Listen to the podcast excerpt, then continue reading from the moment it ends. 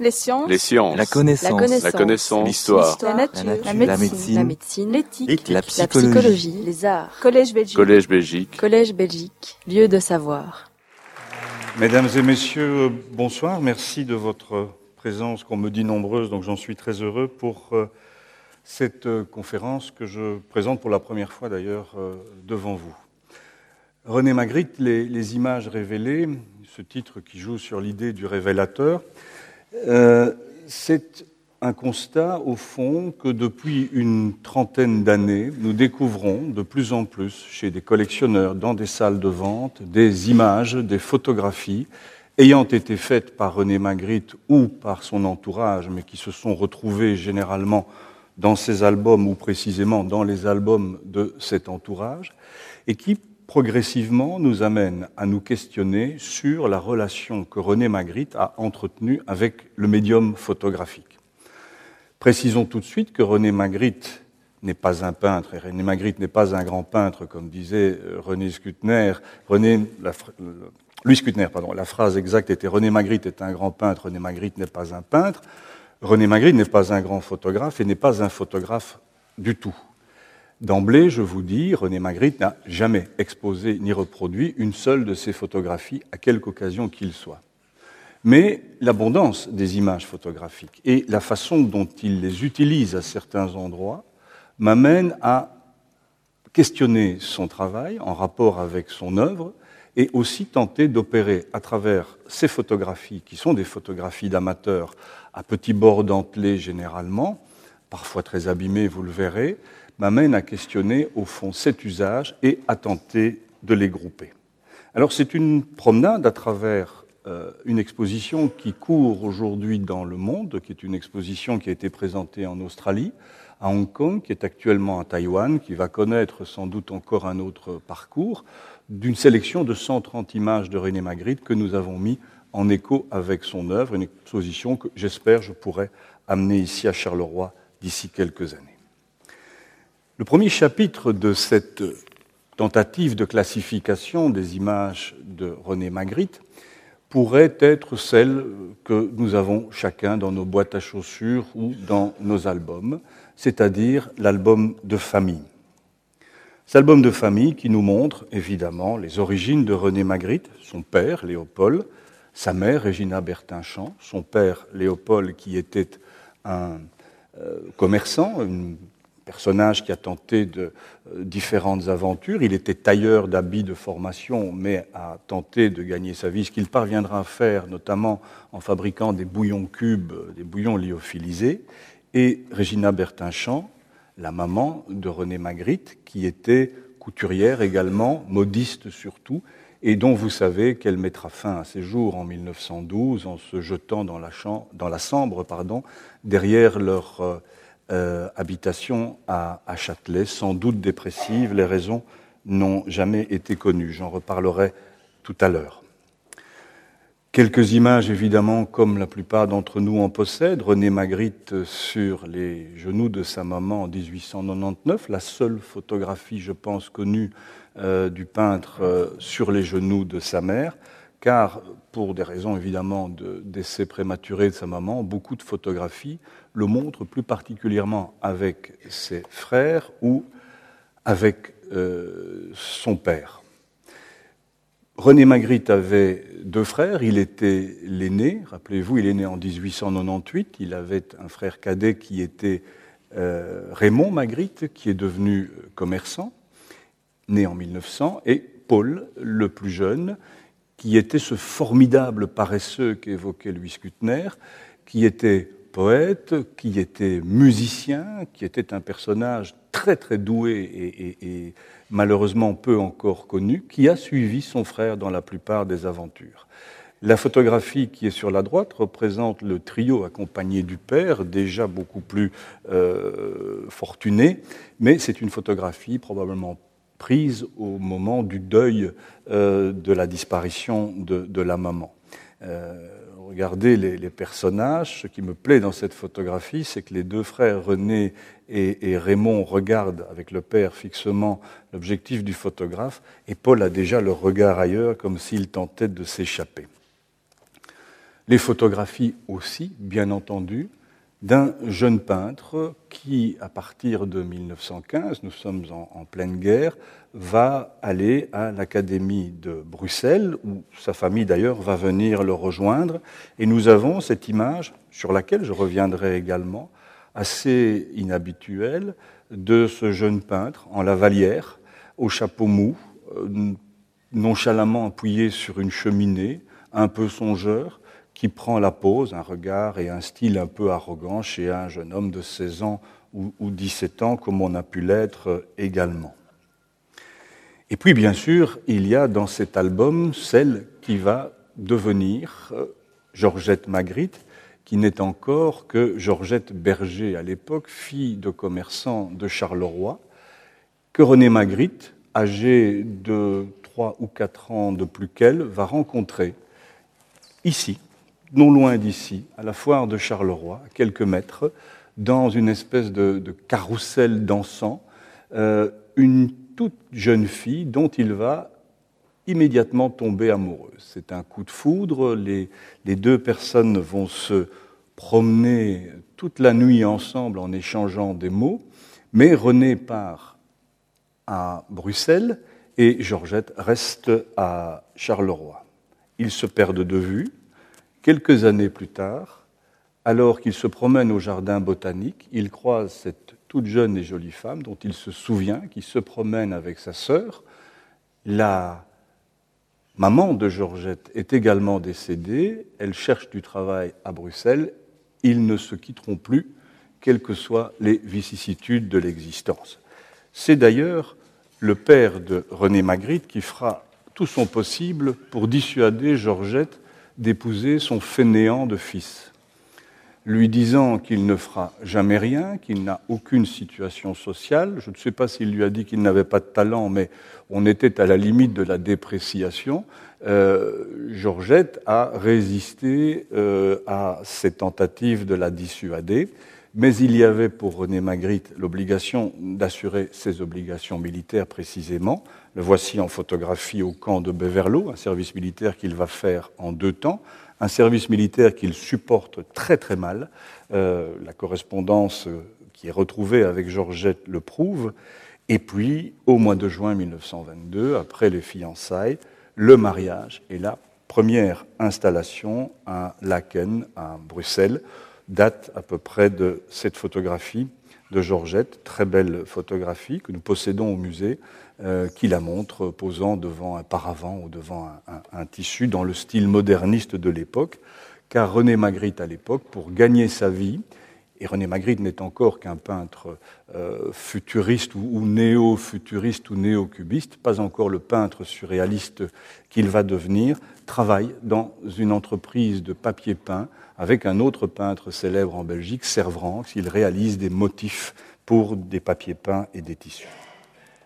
Une autre photographie de Georgette en 1929, toujours devant un décor moderniste avec une coiffure qui a légèrement changé. On disait à l'époque, je crois, une coiffure à la garçonne, car c'est l'époque du voyage à Paris sur lequel je reviendrai. Ce couple n'aura jamais d'enfant. Georgette euh, est en péril lors de sa première, euh, la première fois qu'elle est enceinte. Le médecin dira à René Magritte qu'il vaudra mieux s'abstenir. Dès lors, et ce n'est pas plus mal, Georgette et René Magritte auront des chiens. Ils auront toujours le, ils auront des chats également, mais ils auront toujours le même chien, la même, la même marque de chien, comme disait Coluche, la même race de chien, un loulou de Poméranie qui sera indifféremment noir, puis blanc et puis noir, et qui s'appellera Jackie ou Loulou. Une espèce de méthode comme ça canine chez René Magritte, et vous voyez euh, je crois que celui-ci était Jackie, euh, dans les bras de Georgette en 1900, vers 1935 dans le jardin de la rue Esseghem, et euh, une autre photographie prise un peu plus tard avec un autre jeune chiot qui va les accompagner tout le temps. Le voyage au Péreux, sur Marne, va s'effectuer dans des conditions particulières sur lesquelles je reviendrai dans, le second chapitre. René Magritte, après sa première exposition personnelle en 1927 à la galerie Le Centaure à Bruxelles, va euh, tenter sa chance à Paris. Si l'exposition que Van Eyck organise, qui est le propriétaire de la galerie et un collectionneur, est un échec tant commercial que pour la presse, René Magritte nouera un contrat avec Van Eyck, ce qui lui permettra de s'installer à Paris. Quand je dis à Paris, il faut être plus précis. René Magritte s'installe au Perreux-sur-Marne. Le Perreux-sur-Marne, c'est à une quinzaine de kilomètres après le bois de Vincennes. À l'époque, il n'y a pas encore un RER. Et on peut se poser la question du pourquoi de cette installation, non pas au cœur de la vie parisienne, près d'André Breton, qui est à ce moment-là la personne euh, de référence pour le surréalisme et qui le sera pour longtemps, plutôt que dans une banlieue. À cela, René Magritte disait qu'il y avait besoin de bon air pour Georgette et qu'elle pouvait ainsi aller se promener et nager auprès des bords de Marne, où l'on se baignait encore à l'époque, mais sans doute y avait-il des impératifs de loyer, René Magritte n'étant malgré tout, malgré son contrat, pas très fortuné. Et vous voyez ici que Paul Magritte va venir les rejoindre en travaillant comme pianiste, si l'on en croit la légende, jusqu'à une certaine heure dans des cafés bien famés et après certaines heures dans des cafés mal famés, où il se livrait à des gammes en composant euh, lui-même ses chansons. Voyez l'élégance des personnages, mais surtout voyez leurs pantoufles, voyez cette façon très décontractée d'avoir gardé des pantoufles à carreaux, et ça c'est quelque chose sur lequel on reviendra peut-être, cette façon de poser devant le photographe et de refuser en quelque sorte les codes que la photographie offre à l'époque. Vous voyez un tableau euh, au fond qui est un tableau de 1928, ce qui permet plus ou moins de dater la photographie, et aussi ce paravent euh, que vous voyez tout à l'heure. C'est au Perreux-sur-Marne que René Magritte va livrer un quart de sa production globale, donc c'est l'époque sans doute la plus prolifique pour le peintre. Et voici une photographie telle que l'on pourrait en avoir. Les trois personnages, Georgette, qui supporte parfois difficilement la présence de Paul qui envahit un peu tout l'espace car il prend ses repas matin, midi et soir quand il le peut chez eux, René et Paul, évidemment, avec des costumes de bain et des bonnets bien pratiques pour les bords de Marne. Et voici encore une autre photo typique, vous voyez, bord dentelé de Georgette après la guerre sur la côte belge. Ceci, ce serait pour ce qu'on pourrait appeler un album famille, c'est-à-dire des photos sur lesquelles nous ne porterions peut-être pas notre attention si nous ne savions pas qu'il s'agissait de René Magritte, des photos comme il en est des centaines dans les archives. Il est une seconde famille chez René Magritte, et c'est ce que j'ai préféré ici appeler un air de famille. C'est sa famille spirituelle. Ce sont les personnages qui, à partir de 1922-1923, vont progressivement composer son groupe, euh, ses complices, qui vont devenir le groupe surréaliste de Bruxelles. Ici, je fais un petit saut dans le temps, mais c'est une des rares photos où la plupart des protagonistes sont rassemblés. C'est une photo qui a été réalisée en 1934 par un studio qui a disparu. Nous n'en avons plus retrouvé la trace, le studio Rensmester. Et la photographie a été titrée probablement par Paul Nouget, dont je vais vous parler, euh, Le rendez-vous de chasse. Elle fait référence à un tableau de Max Ernst qui montrait le groupe parisien, le groupe euh, de Breton, le rendez-vous des amis. Ici, c'est le rendez-vous de chasse et elle nous montre successivement, de gauche à droite, Mezens, Magritte, Louis Kutner, André Souris et Paul Nouget, avec assis devant eux leur compagne ou épouse, Irène Amoir, Marthe Bonvoisin, la femme de Paul Nouget, Irène Amoir étant celle de Skutner, et Georgette que vous reconnaissez à présent. Cette photographie a une histoire, elle est prise en 1934, à un moment où André Breton, venu prononcer à la Maison des 8 heures à Bruxelles une conférence sur qu'est-ce que le surréalisme, conférence qui va être imprimée et dont Magritte se chargera de la couverture. C'est la première fois qu'André Breton a parlé des camarades surréalistes. Or, Paul Nouget, qui est à l'extrême gauche, l'a bien nommé euh, sur cette photographie, s'est longtemps refusé à utiliser le mot surréalisme, en disant que ce mot surréalisme, au fond, euh, était une sujet à équivoque et que le surréalisme breton et le sien n'étaient pas la même chose. Et donc, pour un peu titiller André Breton, le groupe s'est rendu chez un photographe professionnel, a posé, comme posent les messieurs du mob, les messieurs de la mafia ou les messieurs du milieu, avec des vestes très très élégantes, avec des pochettes qu'il porterait très très peu, et surtout avec ces dames assises devant eux, un peu comme on fait pour la présentation. Donc c'est une photographie qui soude des dehors, euh, je dirais très cérémonieuse, c'est une photographie inhabituelle. Skutner, au centre, a été l'ami, le défenseur, le supporter dès 1927 de l'œuvre de Magritte. Il a sauvé des œuvres de Magritte, j'en parlerai plus tard. Et s'il n'y avait pas eu Louis Skutner, il n'y aurait pas de musée Magritte à Bruxelles aujourd'hui, puisque sa collection privée, qui était dans sa maison de la rue de la Luzerne, en a été l'embryon. À côté de Skutner et entre Paul Nouget, c'est André Souris, musicien, né à Marchienne-au-Pont, prodigieux musicien, mais surtout très grand musicologue.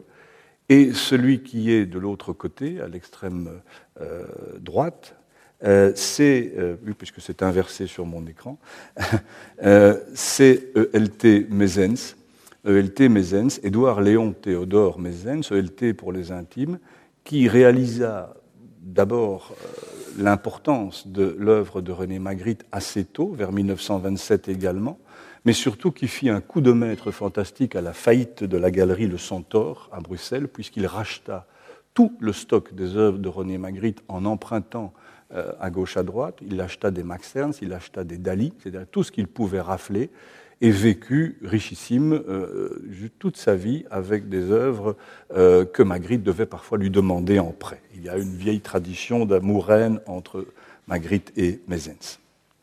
Un seul personnage n'est pas sur cette photographie qui compta énormément, c'est Camille Goumans, qui mourut en 1960, qui est un poète très discret, un très grand poète, et qui fut un des premiers aussi à croire en l'œuvre de Magritte. Il ouvrit en 1927, début 27, une galerie à Paris, rue de Seine, et il est une des causes du départ de René Magritte au Perreux-sur-Marne, puisque c'est là que euh, Goumans, qui est déjà en contact avec André Breton, va tenter de l'introduire dans les milieux parisiens.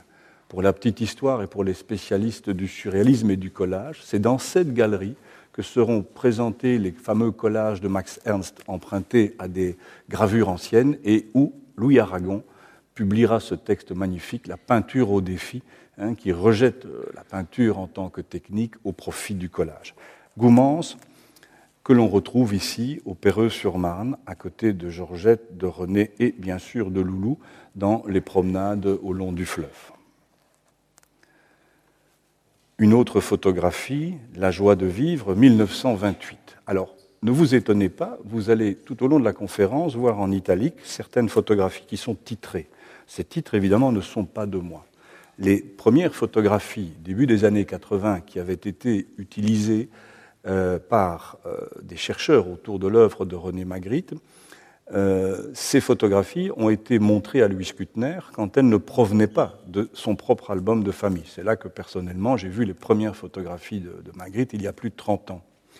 Et Louis Kutner, on lui a demandé de les titrer, d'en titrer certaines, et l'exercice était intéressant parce qu'il fut l'un des hommes qui, autour de René Magritte, venait proposer des titres aux peintures de René Magritte. Et donc, La joie de vivre, euh, c'est un titre de Louis Kutner qui montre Georgette, Goumans et euh, Yvonne Georges, qui était alors la, compagne de Goumans avant d'être celle de Robert Desnos, dans une occupation qu'on ne sait trop définir. Jouent-ils au domino? Vont-ils jouer au loto? Il y a quelque chose dans ce sac que nous ne saurons pas. Goumans fut avec Nouget à la gauche de l'écran et euh, Marcel Lecomte au centre, du premier noyau, trio, du surréalisme en Belgique. En 1924, les trois hommes vont imaginer, ils seront bientôt rejoints par André Souris, vont imaginer de confectionner une série de tracts de couleurs, les tracts de correspondance, qui sont au nombre de 26, qui vont être envoyés progressivement à une série de personnes n'est pas toujours les mêmes. C'est un bon exercice pour les bibliothécaires. On ne sait pas très bien si c'est une revue, on ne sait pas très bien si c'est euh, un tract, si c'est un pamphlet. La parution est irrégulière, les destinataires ne sont pas les mêmes, on ne peut ni l'acheter ni s'abonner. C'est une espèce de missif envoyé par euh, les trois hommes qui le rédigent, parfois collectivement, parfois euh, séparément, à l'adresse des gens du milieu littéraire le plus souvent. Éluard, Breton, Jean Paulhan, Drieux-La Rochelle, euh, tous ces personnages importants de l'époque, et qui fonctionnent un peu comme autant de, comment pourrais-je dire, de mise en garde, de mise en garde plutôt sympathique. Le ton n'est pas outrancier, n'est pas vulgaire. Il y a plutôt une façon de dire nous vous lisons, nous vous apprécions. Vous auriez peut-être dû écrire cela comme ça. Il y a cette manie chez Nouget parfois de réécrire magistralement les textes des autres, mais prenez garde. Prenez garde à la tentation littéraire. Prenez garde au succès. Prenez garde au lustre. Prenez garde à l'éclairage que l'on portera sur vous. L'anonymat reste toujours une façon de lutter qui est beaucoup plus convaincante. La lutte clandestine est quelque chose que Nouget revendiquera toujours. Et ce petit groupe se refuse évidemment à publier. À l'époque de cette photographie, il n'y a que Goumans qui a publié un tout, une toute petite plaquette. Ni Marcel Lecomte, très grand poète, ni Paul Nouget, qui, comme a dit quelqu'un, va prendre plus d'efforts à ne pas être publié qu'à être publié, ne veulent rentrer dans le jeu de la littérature. Paul Nouget est un personnage absolument capital dans l'œuvre de René Magritte. On oublie aujourd'hui, un peu trop souvent, même si on réévalue aujourd'hui la première partie de l'œuvre de Magritte, que avant la rencontre d'une part de l'œuvre de Chirico, que l'on place généralement vers 1922, mais qui je pense est totalement erroné vu l'apparition d'une forme de surréalisme dans les peintures de euh, Magritte, il faudrait plutôt parler du milieu de l'année de 1924, c'est une première rencontre picturale. La seconde, c'est celle de Paul Nouget, qui a depuis un petit temps, dans les milieux bruxellois, repéré, si je peux dire, euh, René Magritte, et va tenter de le débarrasser, ou plutôt de ses manies de peintre. Il a compris qu'il y a chez Magritte un potentiel intellectuel et certes pictural, et va en quelque sorte le retirer du milieu moderniste dans lequel il était et l'entraîner dans ce petit groupe auquel euh, René Magritte participe mais au fond, deux ans après sa fondation, vers 1926.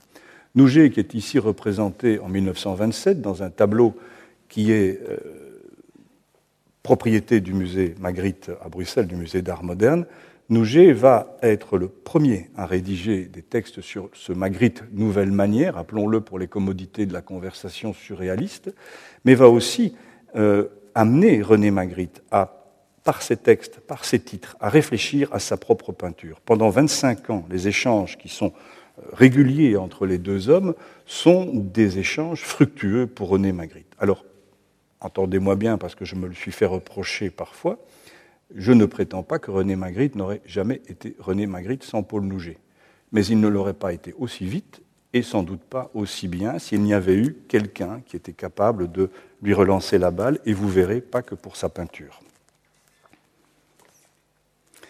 Voici d'ailleurs l'intimité de cette famille spirituelle, Paul Nouget en maillot de bain très sexy de l'époque à la côte belge, René et Georgette. Les promenades avec le groupe, et là nous voyons arriver un autre personnage, la pipe au bec le par-dessus très long, Paul Collinet, poète né euh, à Arken, euh, près de Feluy, et qui, à partir de 1932-1933, rentre dans le groupe et deviendra également un pourvoyeur de titres pour René Magritte et aussi quelqu'un qui livrera certains textes et préfaces. Le groupe se livre à des excursions, des promenades, des vacances, mais à quelques exceptions près, se refuse à une pause euh, qui est la pause conventionnelle. Dès les années 1930, euh, on voit les portraiturés, le petit groupe, quelles que soient leurs variables, poser ou s'organiser dans des scénettes qui sont des scénettes totalement improvisées. Ici arrive un premier point technique qui est l'auteur de la photo. René Magritte étant dessus, la photo n'est pas de René Magritte. On peut très bien dire qu'il peut y avoir des déclenchements à distance, des retardateurs sur les appareils photographiques qui existaient déjà. Mais cela pose une question qui est au fond une question plutôt lié au monde des galeries et des musées qu'au monde de l'amateur, c'est est-ce qu'on peut considérer que René Magritte est l'auteur de la photographie? Et d'où toute l'importance du groupe ici va s'avérer, euh, je dirais, euh, primordiale, c'est que nous sommes dans un contexte et un état d'esprit qui va participer à la fois de la création des tableaux de Magritte, mais aussi de la configuration des photographies. Ce groupe s'amuse, compose des scénettes. Ici, Irène Amoir est portée, comme on le ferait d'un brancard, euh, par Paul Collinet et par Maurice Singer. Il y a comme ça une façon, bien sûr, de montrer la joie d'être ensemble avec des gens qui partagent la même forme de pensée, mais il y a aussi une façon de composer des petits tableaux photographiques, même s'ils sont improvisés.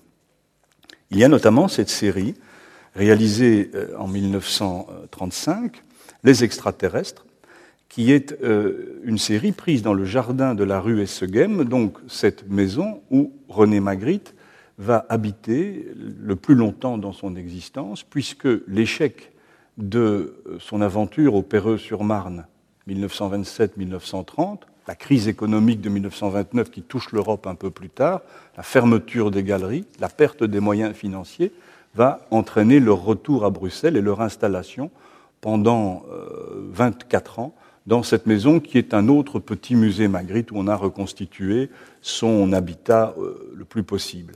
Et dans ce jardin de la rue Essegem, nous avons le théâtre d'étranges cérémonies où les, les, amis posent avec des masques, s'échangent les masques, de sorte qu'il est, à part sur les vêtements et les statures, parfois très difficile de reconnaître qui se masque derrière l'un ou l'autre des personnages. Là, on voit au centre, entre Marcel Lecomte et Georgette Magritte euh, en robe blanche, un autre personnage qui fait son apparition, qui s'appelait Jacqueline Nonkels, qui fut une petite fille que le couple avait, je mets de très gros guillemets, adoptée, ou plutôt euh, sympathisée, qui vivait à l'étage de la première maison, le premier appartement du couple Magritte à Laken, et qui a suivi comme un témoin amusé, pour ce couple qui n'avait pas d'enfant, toutes les péripéties des Magritte, et qui en avait gardé une mémoire euh, énorme, qui n'avait d'ailleurs jeté aucun document à sa mort, et nous avons pu, en accord avec la Fondation Robaudouin, avec qui elle avait tout légué, euh, nous avons pu récupérer ces photographies au, musée. Jacqueline Nonkels a notamment été le modèle de euh, plusieurs tableaux, notamment ce projet pour les cigarettes Belgac, qui est non loin d'ici à la. Enfin, il est à Lugano pour le moment en prêt, mais qui appartient aux collections de la province de Hainaut en dépôt au BPS 22. Quelques autres images des extraterrestres, toujours ce jeu improvisé, fait pour le groupe seul, D'autres images montrant encore Jacqueline Nonkels, ces masques inquiétants, euh, figés dans des scènes plus joyeuses. Vous voyez qu'il y a ici toute une séance de pause qui se déroule vraisemblablement sur une après-midi, et on revient à cette question de la propriété intellectuelle de la photographie. Vous avez pu remarquer que la caméra passe de l'un à l'autre, et donc qui est l'auteur d'une photographie, qui est l'auteur? Il y a, je dirais, l'inspirateur, et il y a l'auteur. Ce terme existe aussi en justice quand il s'agit de meurtre ou d'assassinat, mais ce n'est pas le cas ici. Encore quelques exemples de cette ère de famille, une façon de refuser à la photographie ce que l'on espère d'elle, se mettre de face, se présenter le mieux possible. La photographie a été créée pour capter la ressemblance, et voici que ces surréalistes se refusent à le faire, puisque Marthe tourne le dos, Georgette est de dos mais cache euh, Paul derrière lui.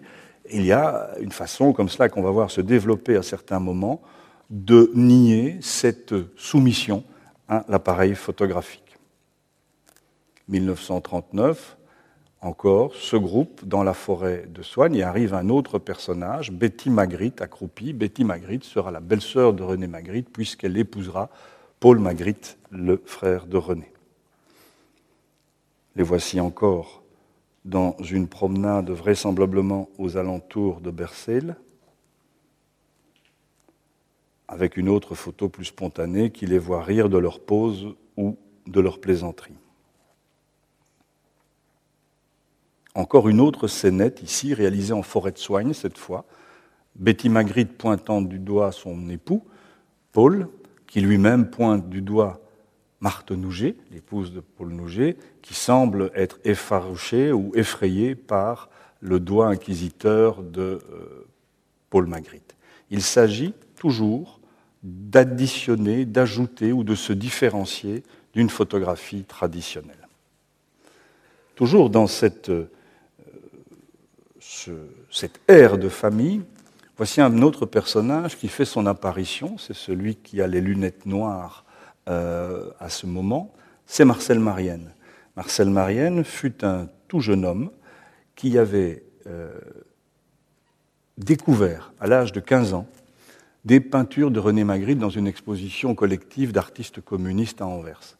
Il était à l'époque en rupture scolaire, que l'on dirait aujourd'hui, s'ennuyant profondément comme apprenti, et dans l'ensemble des tableaux généralement d'un pompiérisme affligeant ou d'un réalisme socialiste approchant, il avait découvert des œuvres de Magritte qu'il ne connaissait pas.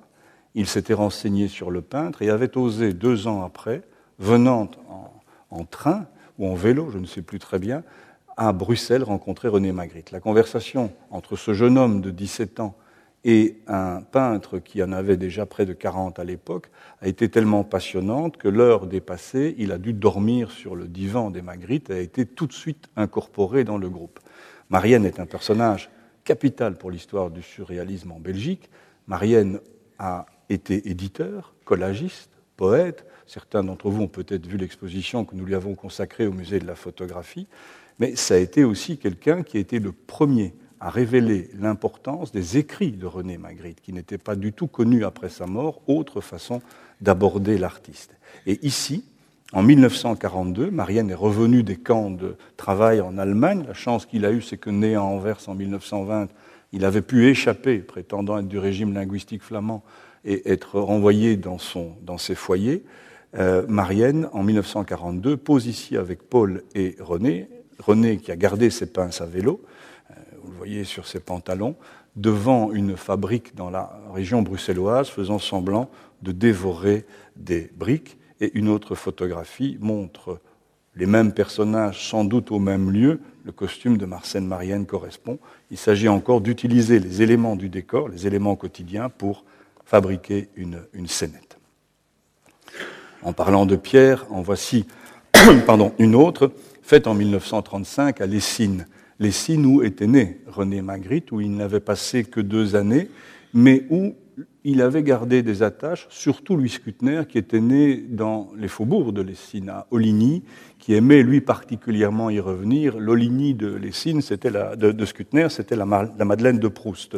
Et donc, euh, il revenait très très souvent.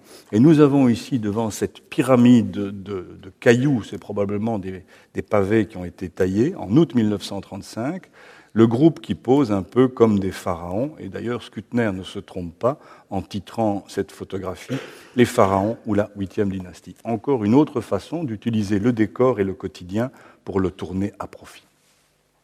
Voici le groupe planté après avoir planté le décor de la famille du peintre.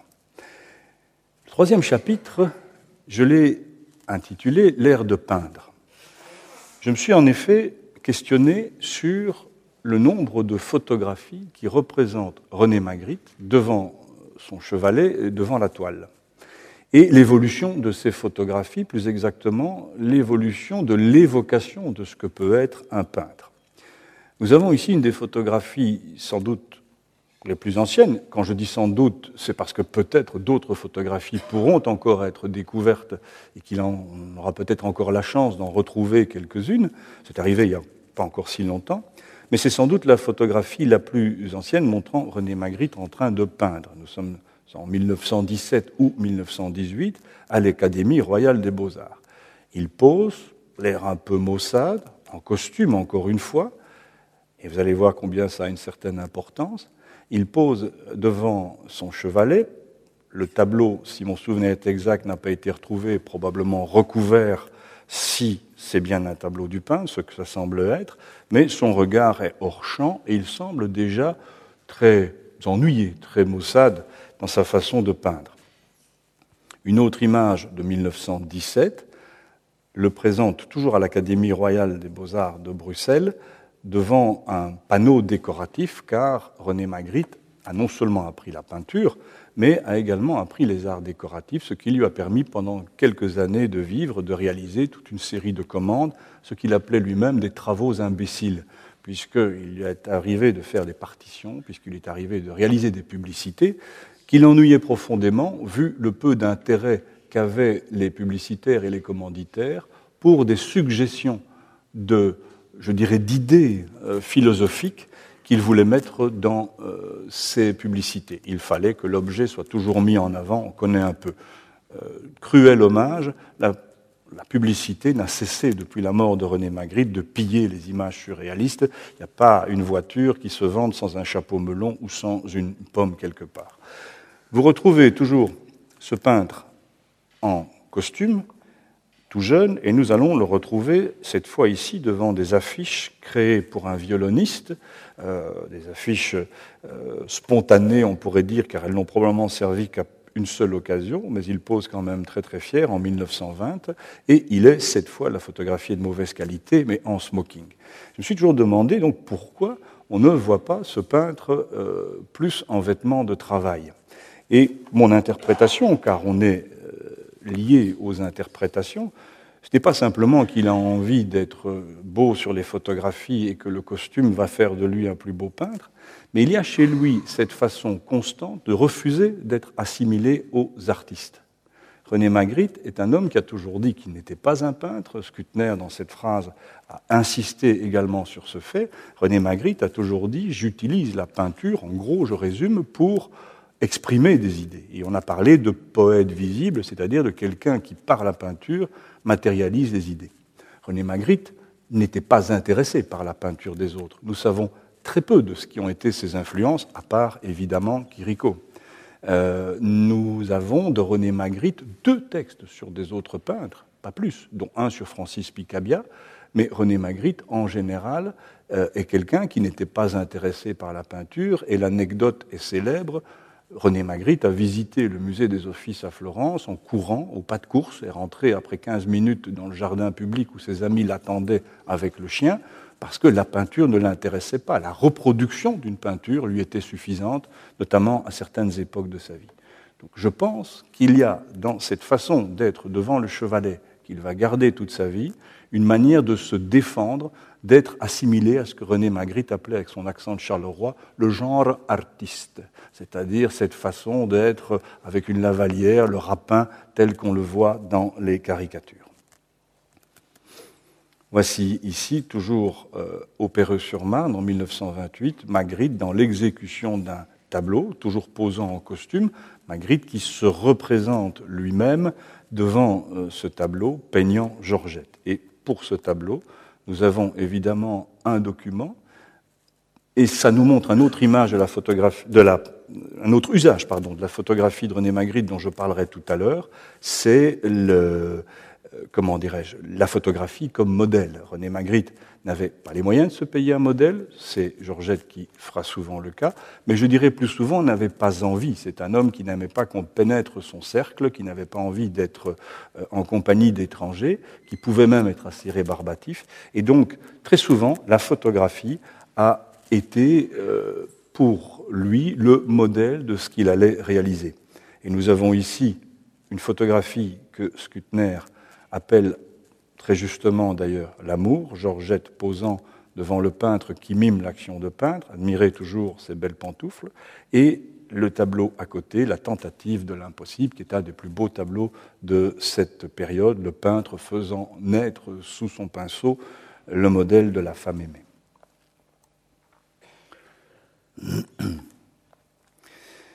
Les quelques rares euh, photographies où René Magritte apparaît avec un tablier sont cependant des photographies qui méritent qu'on s'y attarde. Elles ne sont pas seulement l'exception qui confirme la règle.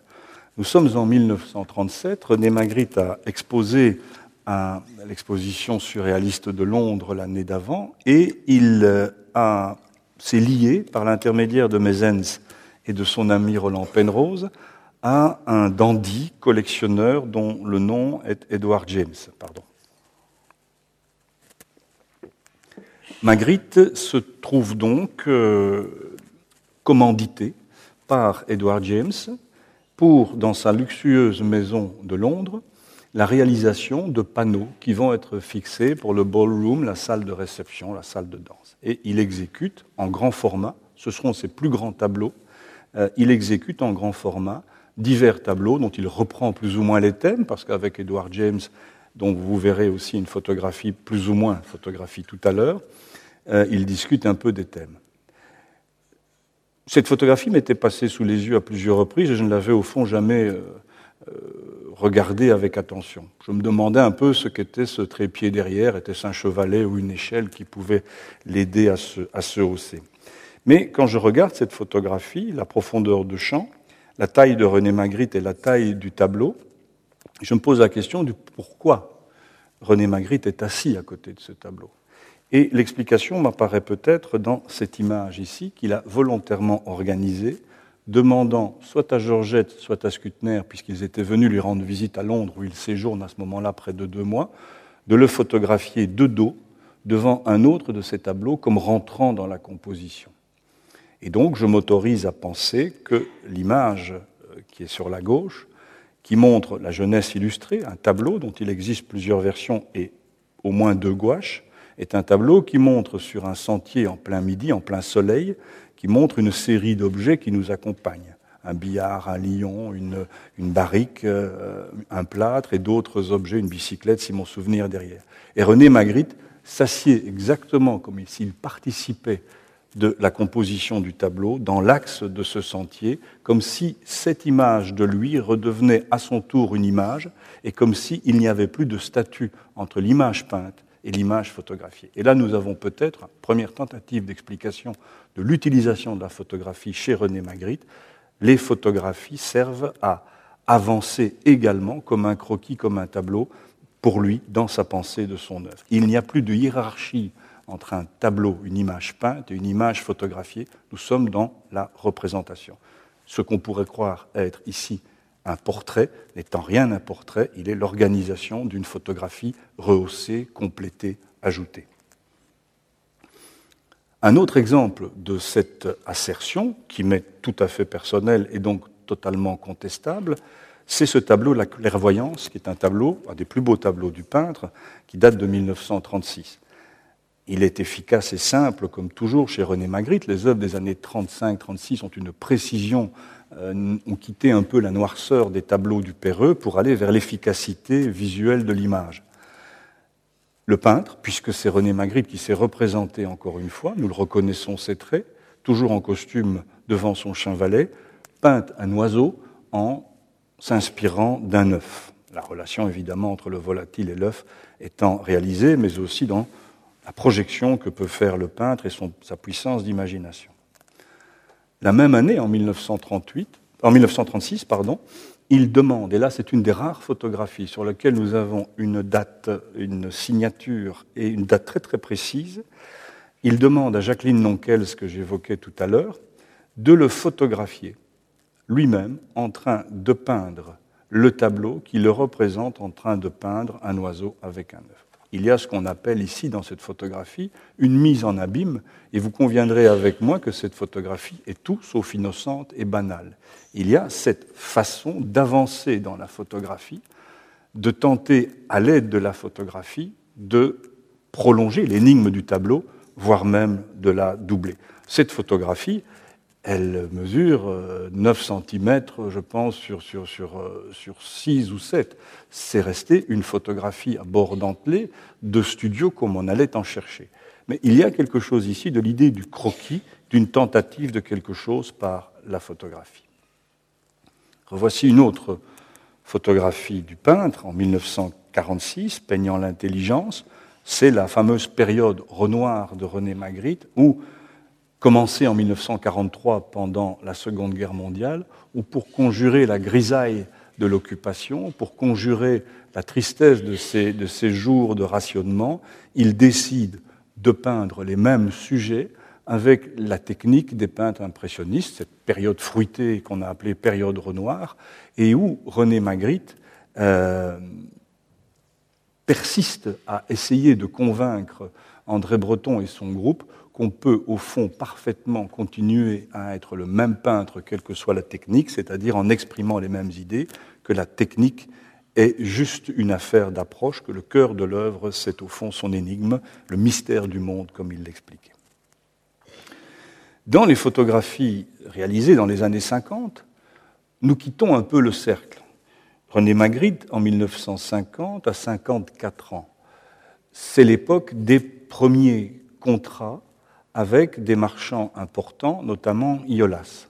Ce n'est pas encore la gloire venue, ce n'est pas encore la fortune venue, et nous le voyons d'ailleurs dans différents euh, échanges de correspondance avec Iolas et d'autres galeristes en disant Mais ma préoccupation n'est pas d'être riche, ma préoccupation n'est pas de gagner énormément d'argent, ma préoccupation est d'être débarrassé des inquiétudes du quotidien pour pouvoir me concentrer uniquement sur ma peinture, ne plus devoir subir toute une série d'ennuis du quotidien.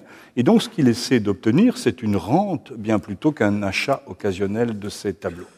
Il commence cependant à être un peu connu, son nom commence de marquer, et René Magritte va voir des photographes, et puis par la suite des grands journaux, venir le photographier chez lui.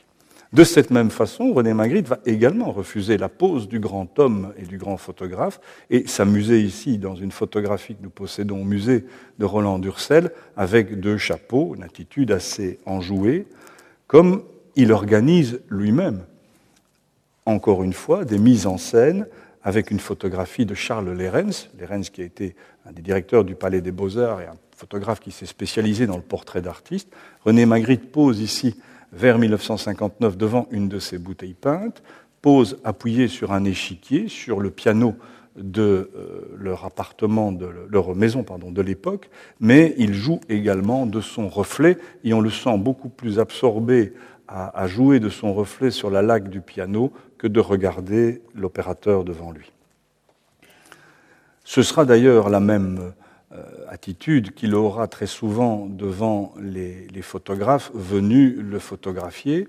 René Magritte commence d'être connu. En 1960, son premier tableau, le, premier tableau va dépasser le million de francs. D'ailleurs, il est très étonné. Il y a une interview télévisée où il se demande pourquoi les gens mettent un million de francs pour ces tableaux. Je signale que même si on fait une addition et qu'on fait, ça ne ferait jamais que 30-35 000 euros, alors qu'on vient encore de vendre un tableau 3 millions d'euros, euh, ça vous montre une proportion. Et sans doute, il serait très étonné aujourd'hui. D'autant qu'il trouvait qu'il était beaucoup plus simple d'acheter une bonne reproduction et une carte postale parce que sa peinture était une peinture qui ne faisait aucun effet et qui était la peinture la plus plate. Quand il est fréquenté par les photographes pour des magazines, il doit évidemment prendre la pose, mais on le voit encore singer, avoir, c'est ce que j'ai appelé cette ère de peintre, et d'essayer de nous faire croire qu'il peint, alors que la plupart de son temps, il pensait. C'est une photographie de 1965 qui avait été réalisée pour Paris Match, où le photographe l'avait placé devant ce rocher en suspension et où le peintre, à qui il reste deux années à vivre, fixe l'opérateur.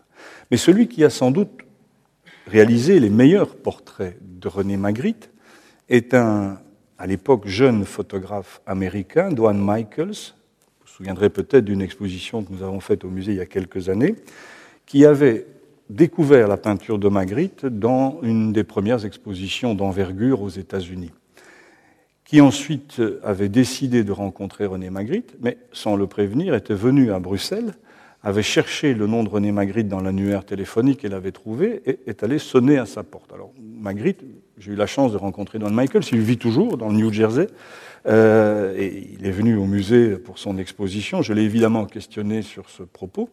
Il m'a dit que René Magritte, au départ, l'avait un peu éconduit, enfin qu'il n'avait pas trop envie d'être photographié. Et Don Michaels lui a dit, mais j'ai pas envie de faire des photos de vous comme le font tous les magazines, j'ai envie de faire des photos de vous qui ressemblent à vos tableaux. Et René Magritte, peut-être dans un bon jour, on va toujours essayer.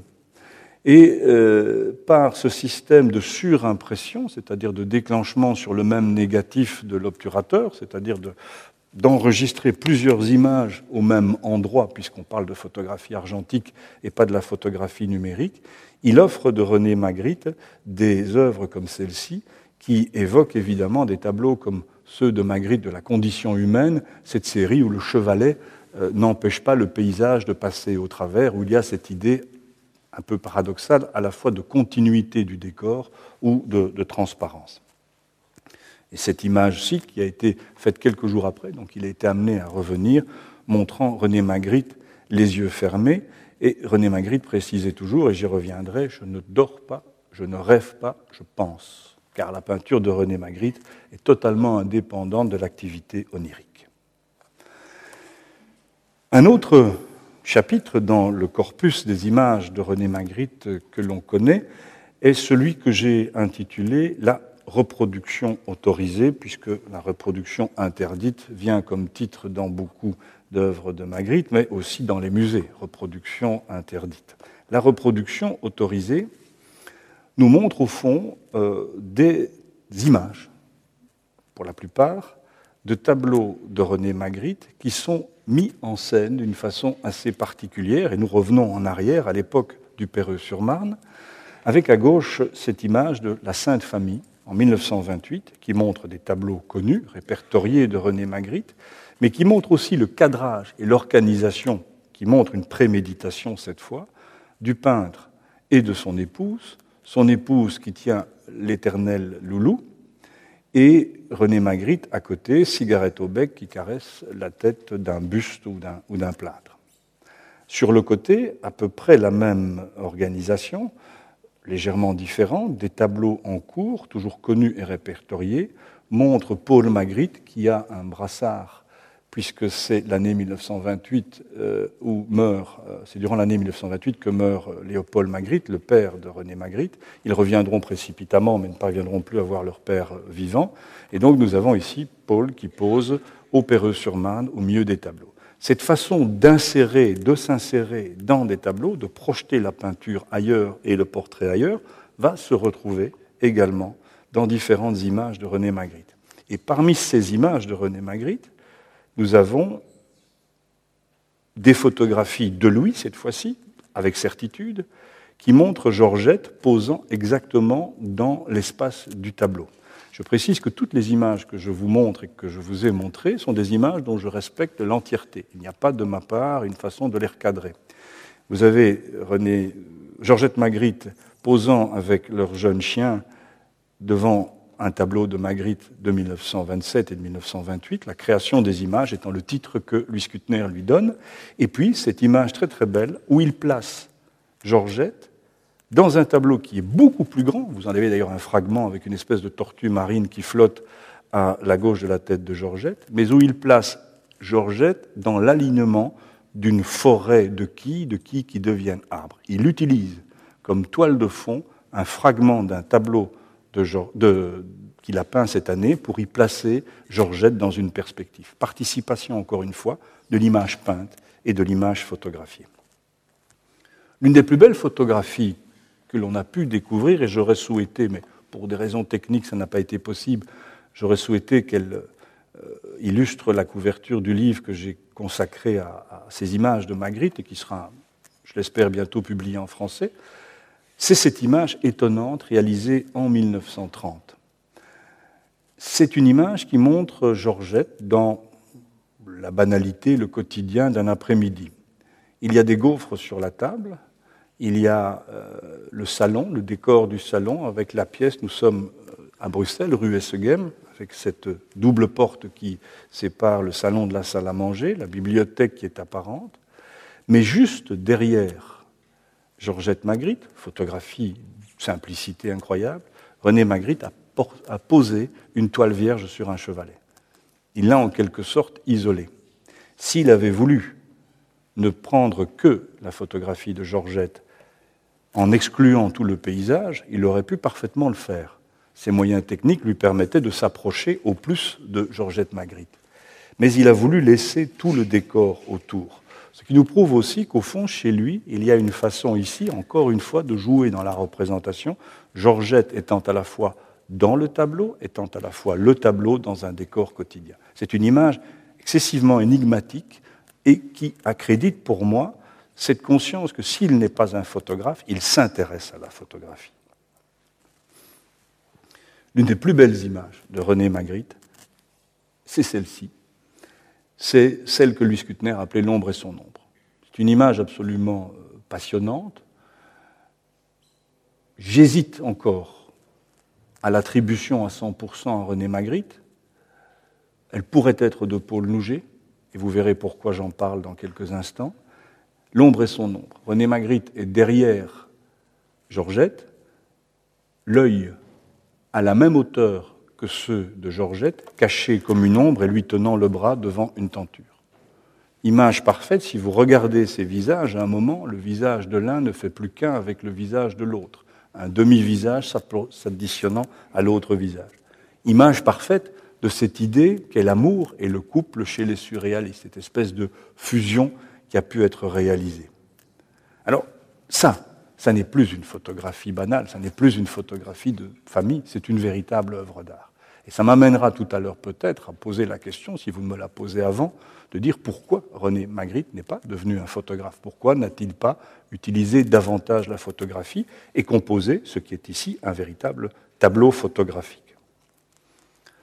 C'est aussi le cas de cette image qui est la couverture du livre que j'évoquais, La marchande d'oubli, en 1936. Georgette est sur le sable, à la côte belge, elle se repose, elle prend le soleil probablement, et elle a retiré sans doute son collier qu'elle a posé à côté d'elle dans le sable pour éviter la marque euh, du soleil et du bronzage. René la photographie, elle est couchée, elle s'est placé au-dessus d'elle, mais il a placé sa pipe juste au-dessus de sa tête. Il a ajouté un élément. Je crois que cette photographie n'est pas du tout posée. Je pense qu'il a placé cette pipe à côté d'elle, a tiré cette image. Comme dans certains tableaux, nous retrouvons cette guirlande d'objets autour des portraits de Georgette. Il y a ici l'expression d'un homme qui sans arrêt pense, qui sans arrêt tente d'ajouter des éléments à ce réel que nous croyons connaître mais qui n'est que celui des apparences. Et c'est ce qu'a tenté de faire justement Paul Nouget en 1929, dans une série qui vraisemblablement a amené Magritte à réfléchir sur euh, la, les possibilités de l'image photographique. C'est une série qui est connue depuis 1968 par Marcel Marienne, qui les a publiées sous le titre Subversion des images. 19 images qui ont été réalisées entre 1929 et 1930 par Paul Nouget dans une entreprise, pour prendre un mot qu'il affectionnait, une entreprise secrète. Ces images n'ont jamais été exposées, n'ont jamais été présentées du vivant de Nouget. Nouget s'est empressé de les mettre dans un tiroir. Et si, René Magritte, si Marcel Marienne pardon, n'avait pas découvert ces images dans les archives que Nouget lui a laissées, nous ne les aurons peut-être jamais connues. Ce sont des images qui sont de plus en plus étudiées aujourd'hui. Elles ont été présentées aux États-Unis, nous en avons prêté, elles ont fait même l'objet d'une grande exposition à Paris. Subversion des images était le titre de cette exposition globale qui avait été repris à Nouget et qui montrait le surréalisme et la photographie. Ces images ont été faites à l'aide d'un petit boîtier Kodak, d'un appareil d'une très grande banalité comme pour l'époque, et sans aucun trucage. Euh, Marthe Beauvoisin, l'épouse de Paul Nouget, pose, les mains écartées, dans le décor de leur euh, maison, avec des billes tout autour d'elle posées sur la table, la jongleuse. Les titres sont de Paul Nouget cette fois. Toujours de la série Subversion des images, les cils coupés, qui évoquent, mais je pense que là on est lié aux suppositions, qui évoquent évidemment la lame qui tranche l'œil dans Le chien andalou, le film de Buñuel et de Dali, mais la contiguïté des dates ne nous permet pas d'affirmer qu'il y a influence de l'un sur l'autre, dans les deux sens d'ailleurs vous noterez l'éponge derrière qui pend au mur et qu'on retrouve dans les tableaux de René Magritte à cette époque. Femme effrayée par une ficelle, et dans le même décor, avec la même cheminée devant la même fenêtre, la naissance de l'objet. Ces images sont réalisées alors que René Magritte est encore au Péreux, que Paul Nouget, privé en quelque sorte quotidiennement de euh, René Magritte, va se livrer à cette recherche qui, comme René Magritte, traite de l'objet, de sa présence ou de sa disparition. Comment peut-on être effrayé par une ficelle? Et pourtant, cette femme est effrayée. Que regardent ces personnages sur le mur? Il n'y a même pas un clou, le tableau a disparu. On est devant une espèce de présence-absence qui montre l'importance des objets que l'on croit connaître dans notre quotidien, mais euh, dont nous ne connaissons que l'usage. L'œil voit comme la main prend, pour reprendre cette phrase de Paul Nouget qui est très célèbre. Georgette en train de dormir sur une cheminée avec les profondeurs du sommeil.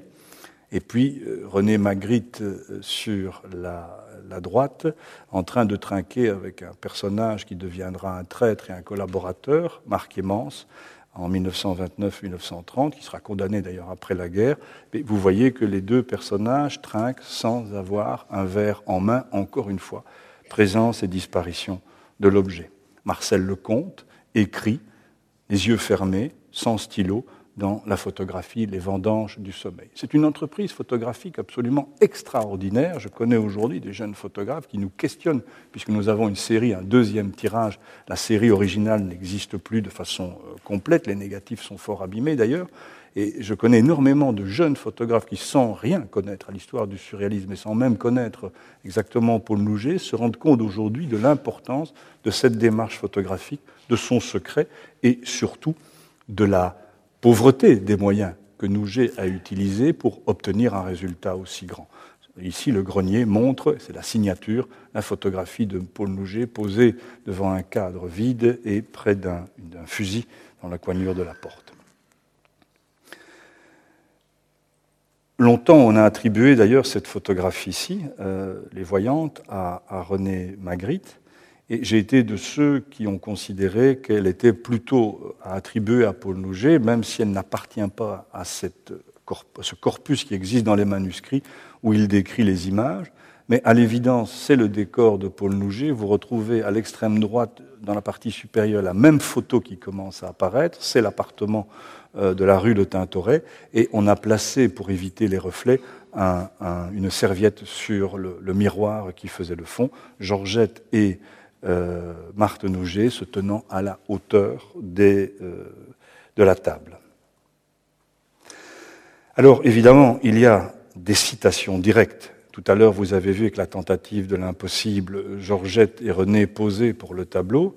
Voici Luce Kuttner qui pose pour la gravitation universelle un tableau de 1943 que l'on retrouve ici. Et là, l'usage de la photographie est purement technique. Il s'agit encore une fois d'éviter la pause, d'éviter la longueur d'une pause, de pouvoir se livrer à son travail euh, quand on veut. Et donc le modèle est la photographie, Skutner ayant mis un balai à la place du fusil que l'on retrouve dans ce très beau tableau euh, qui est sur la droite.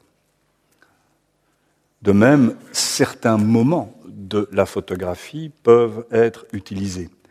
Ici, en 1928, au Perreux-sur-Marne, il y a la toute jeune Jacqueline Nonquez qu'ils avaient amenée avec eux à Paris pour qu'elle puisse un peu voir la capitale euh, et, grandir plus vite, sans doute, tel Zazie dans le métro.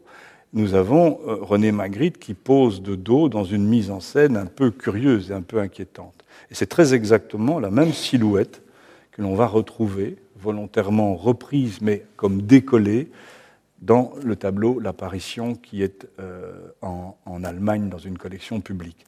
Donc vous voyez encore une fois toujours cette hiérarchie des images qui se détruit, euh, qui passe de l'image peinte à l'image photographiée de l'une à l'autre. Dieu le huitième jour est la préfiguration ou la réalisation après le tableau, ça ce sera difficile à dire, du thérapeute dont on connaît plusieurs versions. Euh, j'ai tendance à penser qu'il a d'abord peint le tableau et ensuite la photographie, mais c'est une supposition que je ne peux pas étayer scientifiquement. Je pense qu'il y aurait plutôt une restitution après coup de l'œuvre euh, peinte en diverses versions la même année 1937. Mais il y a aussi des images euh, dont nous ne connaîtrons pas l'équivalent tableau, ou de légères variantes comme celle-ci, la reine Sémiramis, titre de Skutner, représentant Georgette, pour ce qui d'abord doit être une publicité et ensuite va devenir un tableau, mais avec différents éléments, la femme tenant la feuille et regardant le verre d'eau, se retrouvant dans euh, des peintures de la même époque, dans des huiles de la même époque. Mais il faut savoir que ces images ont été aussi envisagées pour ces travaux imbéciles, et notamment les eaux profondes, où l'on voit l'opérateur en train d'agiter un miroir pour éclairer une face du visage. Ceci était un projet qui n'a pas été retenu pour des, cigarettes, comme ceci était vraisemblablement euh, en 1938 aussi c'est resté une photographie magnifique. Il va l'utiliser dans un de ses tableaux, mais elle était vraisemblablement au départ euh, à des dessins publicitaires, ou en tout cas tentant de rentrer dans des dessins publicitaires. René Magritte possédait dans euh, le jardin de la rue Essegem une, volière euh, qu'il a abandonnée parce qu'il avait beaucoup de difficultés à tuer ses pigeons, même pendant la guerre, pour les manger, et donc a préféré abandonner cet élevage. Alors il est un chapitre sur lequel, je pense, on ne s'est pas assez penché, et c'est ce que j'essaierai de faire dans les prochaines années si j'en ai le temps, et surtout si j'en ai euh, l'objet, c'est la part du cinéma dans l'œuvre de René Magritte. Je n'ai évidemment rien inventé, elle a déjà été abordée, mais je me flatte euh, très immodestement d'en avoir apporté quelques contributions. René Magritte a livré des souvenirs, lui qui ne se penche pas beaucoup sur les souvenirs, qui, évoque très très peu son enfance, c'est beaucoup plus des recherches qui ont été faites par des historiens, je pense au délicieux Émile Lempereur à Châtelet, à d'autres ouvrages de, de, voisins par exemple, qui ont fait des recherches sur l'enfance de René Magritte. Mais lui-même n'en parle pas beaucoup, sauf le souvenir à certains endroits des cinémas. Au fond, les surréalistes ont été comme les cubistes, mais c'est peut-être plus chez les surréalistes ou chez les futuristes que ça se marque, la première génération d'artistes à être influencés par le cinéma. Ils sont nés avec le cinéma.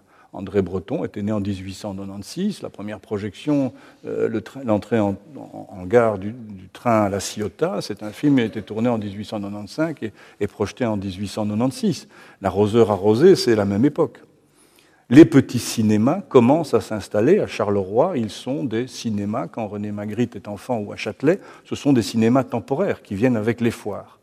Mais quoi qu'il en soit, imaginez, et c'est difficile pour nous qui vivons dans un monde entouré d'images, imaginez l'émotion pour un jeune peintre de voir, même sur des bobines de 15 mètres qui ne duraient qu'à peine une minute, de voir des personnages s'animer, de voir tout un imaginaire qui n'existait que dans les livres ou dans les bandes dessinées, car les journaux reproduisaient très mal la photographie, imaginez le choc que cela a pu être. Les surréalistes ont aimé passionnément le cinéma, ont utilisé le cinéma, euh, ont écrit sur le cinéma également. Et donc, pourquoi l'imitation du cinématographe?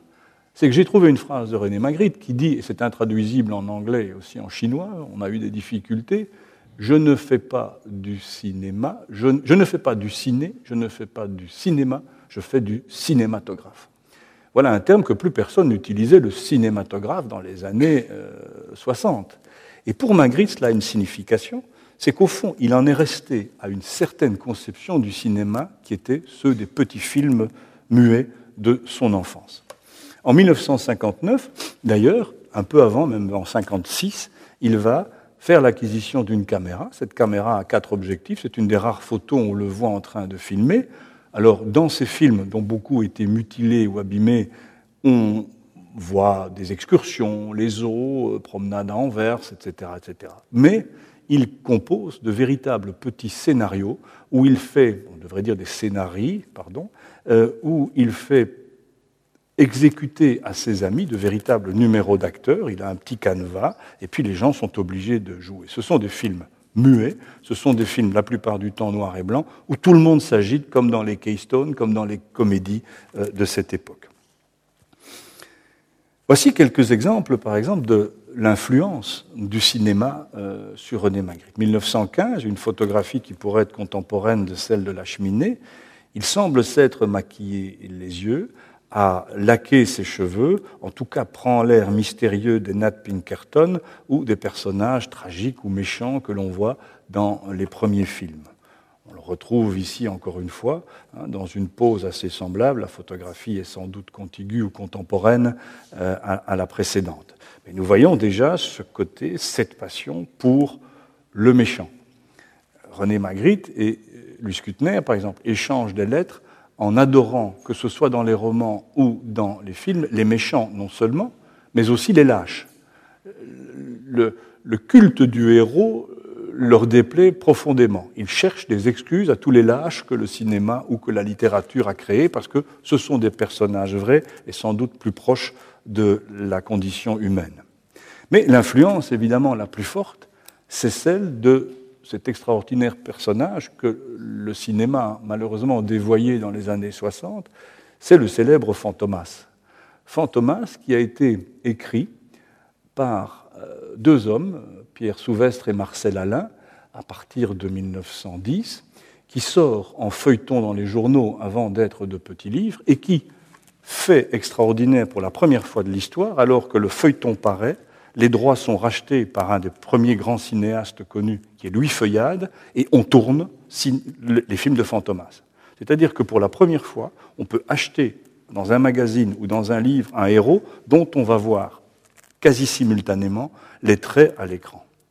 Et ces films de feuillade, il y en a à peu près pour euh, quatre heures de, de mi bout à bout, montrent ce maître du crime, hein, ce, maître de l'effroi, qui est un criminel qui se sort de toutes les situations. On le croit mort, noyé, il ressort sur la berge, on le croit explosé dans la maison, il était dans une cave, et euh, on croit qu'on le guillotine et c'était quelqu'un d'autre à sa place qu'il avait maquillé. Fantomas s'en sort toujours. Pour un enfant, pour un jeune garçon, c'est absolument fabuleux. Et Fantomas va rester toute sa vie un personnage que l'on va à divers moments retrouver dans l'œuvre de René Magritte. En 1938, il pose à Londres, devant un tableau, Le Barbare, tableau qui malheureusement a disparu. Il a été euh, mutilé et détruit dans les bombardements de Londres lorsqu'ils étaient stockés.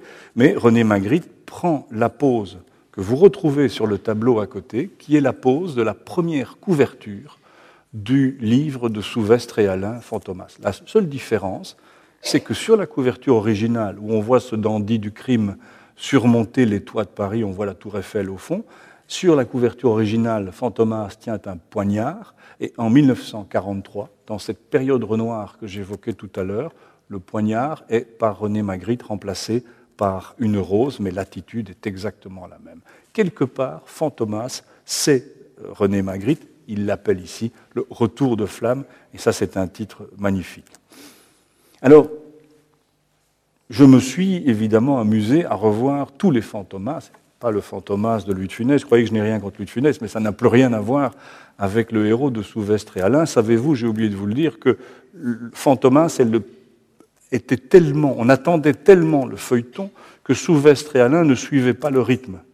Et donc c'est la première fois que deux auteurs enregistrent sur des rouleaux de cire pour que des dactylos le retranscrivent. Nous sommes en 1912. C'est le premier roman enregistré, dicté par un gramophone à l'époque. Donc ça vous donne une idée du, succès. Alors quand on revoit les, fantomas de feuillade, on est évidemment dans un univers magricien. Il faut être très attentif parce que parfois ce ne sont que des emprunts.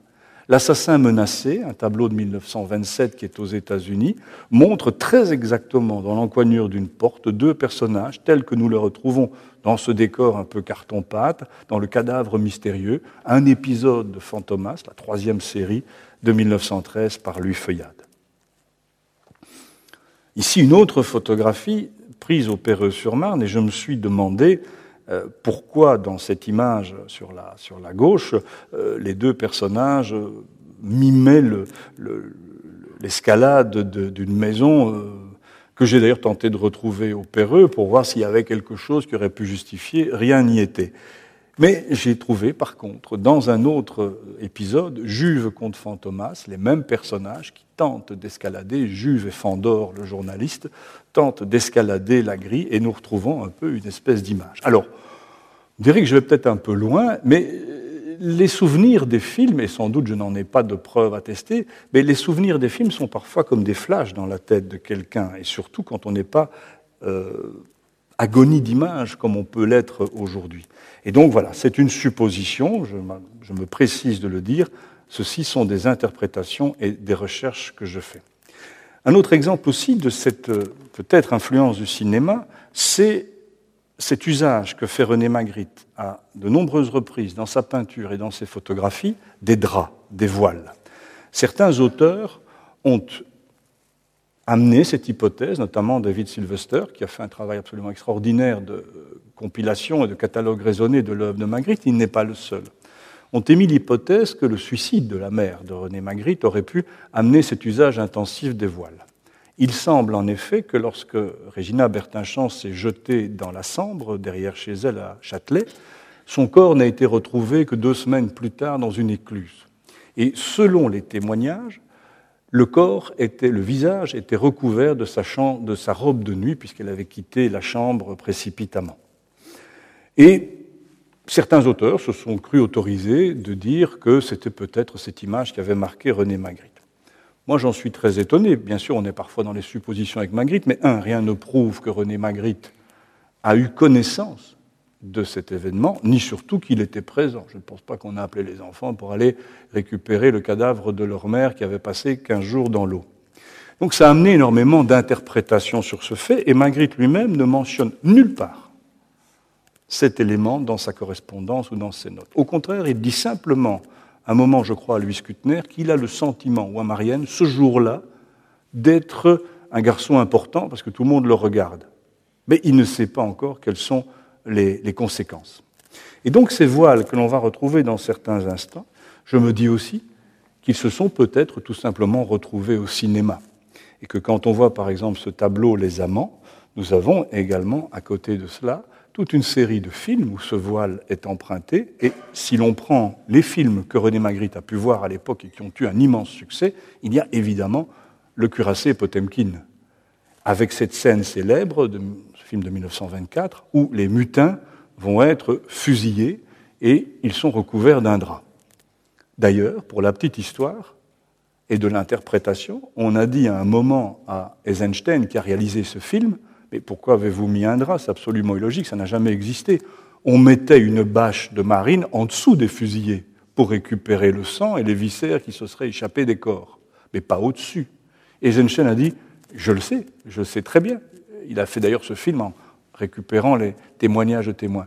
Mais l'image est tellement plus marquante, elle est tellement plus forte. Nous avons là la théorie des attractions des Einstein, il faut marquer le spectateur. Donc, peut-être, je dis bien peut-être, et je me permets de l'envisager, il y a d'autres sources à cet usage des, voiles. Par contre, les citations sont directes dans certains films. Euh, Magritte, en 1957, c'est juste un extrait, une image d'un film de 8 mm où posément il fume avec une petite moustache à la hitlérienne et puis il commence à s'énerver, à s'agiter, à trépigner, à se décoiffer, à jeter tout. Et nous retrouvons évidemment cette image dans Le Dictateur, ce fantastique film de Charlie Chaplin, que l'Europe ne connaîtra qu'en 1945, évidemment, puisqu'il sort euh, en Angleterre seulement et aux États-Unis au moment de la guerre, qui est un des plus beaux actes de résistance, qui est un des plus beaux films du monde également. Là, il y a une influence directe. Nous savons combien Magritte appréciait Charlie Chaplin. Nous retrouvons certaines images du dictateur et aussi dans une des rares affiches politiques que fait René Magritte sur Léon de Grelle, qui devient un timbre d'ailleurs, le vrai visage de Rex, où euh, de grêle euh, se mire dans un miroir qui fait apparaître le visage de euh, Adolf Hitler, une image peu connue. Et on retrouve évidemment cette scène célèbre et magnifique de Charlie Chaplin dansant avec le globe terrestre. Tant qu'on est avec Charlie Chaplin, pour lequel Magritte aura toute sa vie, sauf à un moment, pour une raison un peu politique, mais c'est un détail, euh, beaucoup d'intérêt. Voici par exemple Magritte en 1942 couché sur un socle, et dans Les Lumières de la ville, l'introduction à ce très beau film, c'est l'inauguration d'une sculpture dont on retire les voiles, et on retrouve le clochard magnifique euh, de Charlie Chaplin endormi sur les, les genoux de la, de la Dame Justice. Par contre, il a une chose certaine, c'est son admiration pour les westerns, les films cow-boys, comme il disait lui-même. René Magritte détestait le cinéma intellectuel. Ça l'ennuie profondément. Si vous prenez toute la correspondance de René Magritte, il dissuade ses amis d'aller voir les films de Godard, d'aller voir les films de Truffaut. Euh, les films même, quand il est célèbre, qui tournent autour de son œuvre, l'ennuient profondément. Pour René Magritte, le cinéma doit rester un divertissement. Et le divertissement majeur pour lui, c'est le western, c'est les cow-boys et les Indiens. Et donc René Magritte a une passion pour les films de John Wayne, les films de John Ford.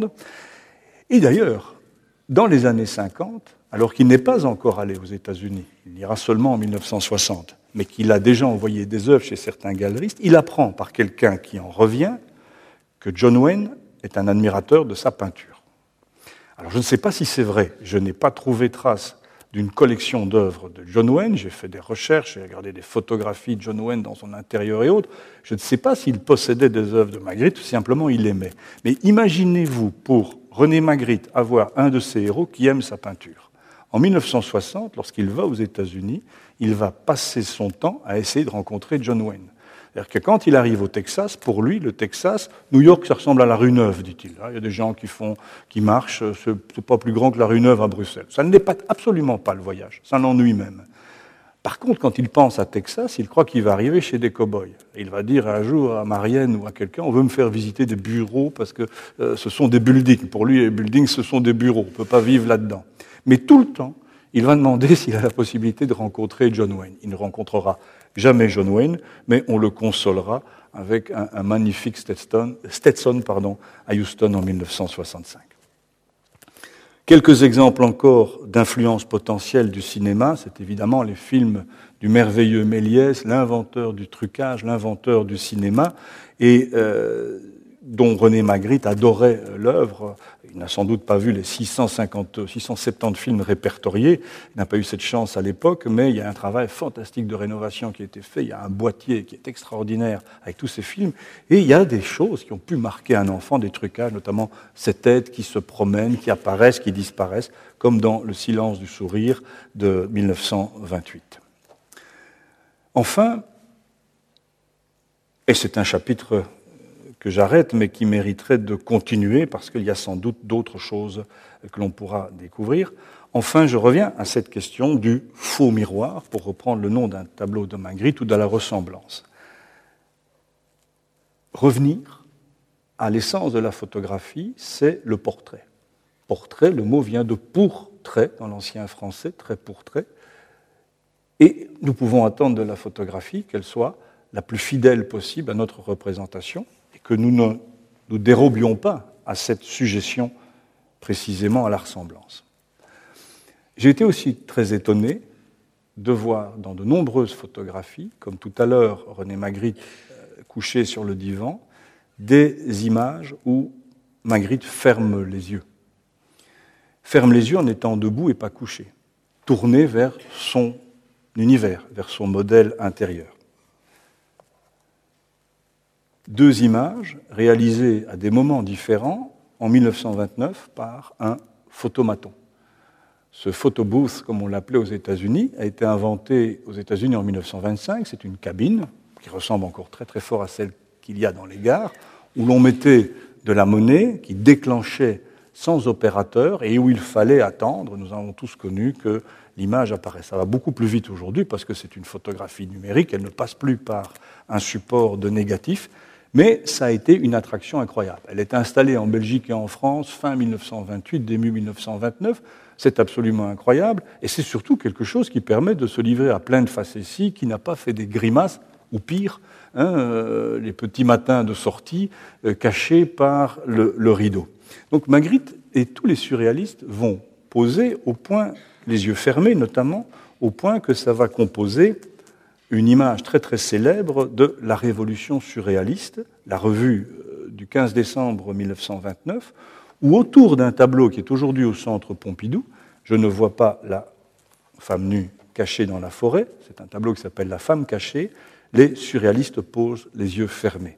Ici, la puissance imaginative de l'image remplace le mot, et les surréalistes se sont euh, mis, euh, ont convenu de poser les yeux fermés. Vous retrouvez euh, des gens très célèbres, Breton étant, on va dire, à midi sur l'horloge, Yves Tanguy étant à 6 heures, René Magritte pouvant être à 5 heures, Paul Nouget qui a retiré ses lunettes euh, pouvant être à, mettons, 7 heures ou, ou 8 heures, et on retrouve également à 9 heures Max Ernst, Salvatore Dali, etc. Ce tableau, d'ailleurs, est un tableau qui appartenait à André Breton, qui a fait l'objet de la vente en 2003, qui a été restauré parce que Breton l'avait un peu euh, abîmé en tentant de le nettoyer. Mais il montre aussi que, contrairement à la légende, Breton n'a pas rejeté René Magritte. Breton a eu l'honnêteté de dire qu'il ne comprenait pas tout de suite la peinture de Magritte. Breton était un homme qui avait de la peinture surréaliste une définition qui était liée à l'automatisme et à l'abstraction, ou à une forme d'abstraction, disons. Et quand il a vu arriver cet homme avec ses images nettes, définitives, qui empruntaient aux mots, qui empruntaient au vocabulaire, il lui a fallu du temps pour accepter. Mais il faut savoir qu'avant 1930 et un peu après, malgré tous les différends qu'il y a eu entre eux, ils ont été nombreux, Breton n'a cessé de montrer un intérêt pour l'œuvre de Magritte, n'a jamais voulu s'en détacher complètement et a possédé trois tableaux. Et ici, le fait d'être dans la révolution surréaliste montre que peu de temps avant le retour à Bruxelles et peu de temps avant cette crise qui les a, économique qui les a contraints à, à retourner dans la capitale belge, il y avait déjà une forme d'agrégation de René Magritte au groupe surréaliste. Encore une fois, un photomaton, très belle image où René Magritte pose cette fois-ci les yeux ouverts, mais vous retrouvez à différentes époques, en 1930 comme en 1947, et non plus pour, des, pour une raison comme dans le tableau de la, ou la composition plus exactement de la Révolution surréaliste, nous retrouvons le personnage, encore une fois, les yeux fermés, tournés vers euh, son univers. On est dans la parfaite logique de la peinture de Magritte la peinture n'est pas suffisante pour dire et pour représenter. Et voici deux exemples de deux tableaux qui parlent d'un même homme, Edward James, que je vous évoquais tout à l'heure. Le principe du plaisir est un, je mets des guillemets, portrait d'Edward James qui lui est commandé. Et Edward James, son visage disparaît, ou plus exactement n'est pas présent, est remplacé, on ne sait pas très exactement, dans une intense lumière, une photographie de Man ayant d'ailleurs servi au modèle. Et dans l'autre, dans ce célébrissime tableau et magnifique tableau, nous avons Edward James, dont on peut reconnaître le profil, devant un miroir qui devrait logiquement renvoyer son image et qui renvoie encore une fois son dos. Donc la représentation, qu'elle soit celle du portrait photographié ou du portrait peint, euh, se dérobe, si vous voulez, à son rôle premier, comme dans de nombreuses photographies de René Magritte, où il choisit, outre de tourner le dos, euh, outre de fermer les yeux, pardon, de tourner le dos, comme dans cette photographie à la côte belge ou dans ce portrait de Georgette en 1947. De même, Paul Nouget, l'ami, l'inspirateur, en 1937 à la côte belge, posant avec l'échiquier euh, devant lui. Ou cette photographie représentant Louis Kutner, très grande taille, tenant ses deux amis par les bras, Georgette et René, devant une chapelle au bonheur du jour. Façon toujours de refuser cette représentation. Et ici encore, dans cette dernière image que je vous montrerai, en 1962, pour un photographe venu pour un magazine, je ne sais plus si c'était Stern ou Paris Match, René Magritte s'empare d'un tableau qui est chez lui, qui représente un portrait, qui est un portrait de femme, et le place devant son visage pour le photographe, composant cette très curieuse image d'un peintre montant son œuvre, mais d'un homme, d'un corps d'homme, avec un visage de femme à peu près à, la même échelle. Alors pour conclure, il me, faut poser cette question, et j'imagine qu'elle est dans plusieurs de vos esprits, donc je la devance. Pourquoi Magritte n'est-il pas devenu aussi un photographe? Ou plus exactement, puisqu'il n'était pas un peintre et qu'il ne se considérait pas comme tel, pourquoi n'a-t-il pas exposé de la photographie? Pourquoi n'a-t-il pas constitué une part de son œuvre? On le voit aujourd'hui, beaucoup d'artistes passent allègrement de la vidéo à la photographie, à la peinture, à l'installation. Je pense qu'il y a différentes raisons à cela. D'abord parce que René Magritte était un peintre, formé comme un peintre, et que sans doute le processus d'élaboration d'une de ses œuvres lui permettait d'avancer par la main, par le dessin, par le détail. Mais je pense aussi que les conditions techniques d'une photographie, entendez-moi une photographie qui serait exposable, c'est-à-dire qui pourrait être encadrée, qui pourrait, être, qui pourrait tenir dans une galerie, euh, était quelque chose qui était onéreux. Il n'avait pas de studio, il aurait dû passer par les mains de quelqu'un d'autre, et René Magritte ne s'encombrait sans doute pas d'assistants, il n'en a jamais eu, ni de personnes qui pouvaient participer directement à l'élaboration de son œuvre. Une autre raison est probablement aussi l'absence. À l'époque où René Magritte s'emploie à des essais photographiques dans les années 30, l'absence d'un commerce de la photographie. Il n'y a pas de galerie de la photographie. La photographie qui aujourd'hui euh, fait demain s'ouvre, ce soir s'ouvre à Paris, euh, Paris Photo. Il va y avoir des milliers de visiteurs euh, jusque, lundi. Il y a des foires de photographie dans le monde. Des photographies sont vendues parfois 300, 400 000 euros. Mais à l'époque, dans les années 30, une photographie n'est pas commercialisable. On ne sait pas combien il y a de tirages. Donc, tout ceci fait que sans doute René Magritte n'a pas débordé le cadre de sa peinture pour aller vers la photographie, qu'il est resté un technicien de la peinture, mais vous conviendrez avec moi que dans les quelques images que je vous ai montrées, notamment dans un chapitre plus particulier, René Magritte avait la même puissance et approchait la même énigme par la photographie que dans ces tableaux. Je vous remercie pour votre attention et votre patience. Les sciences. Les sciences. La connaissance. La connaissance. L'histoire. La nature. La La médecine. médecine. L'éthique. La La psychologie. psychologie. Les arts. Collège Belgique. Collège Belgique. Collège Belgique. Lieu de savoir.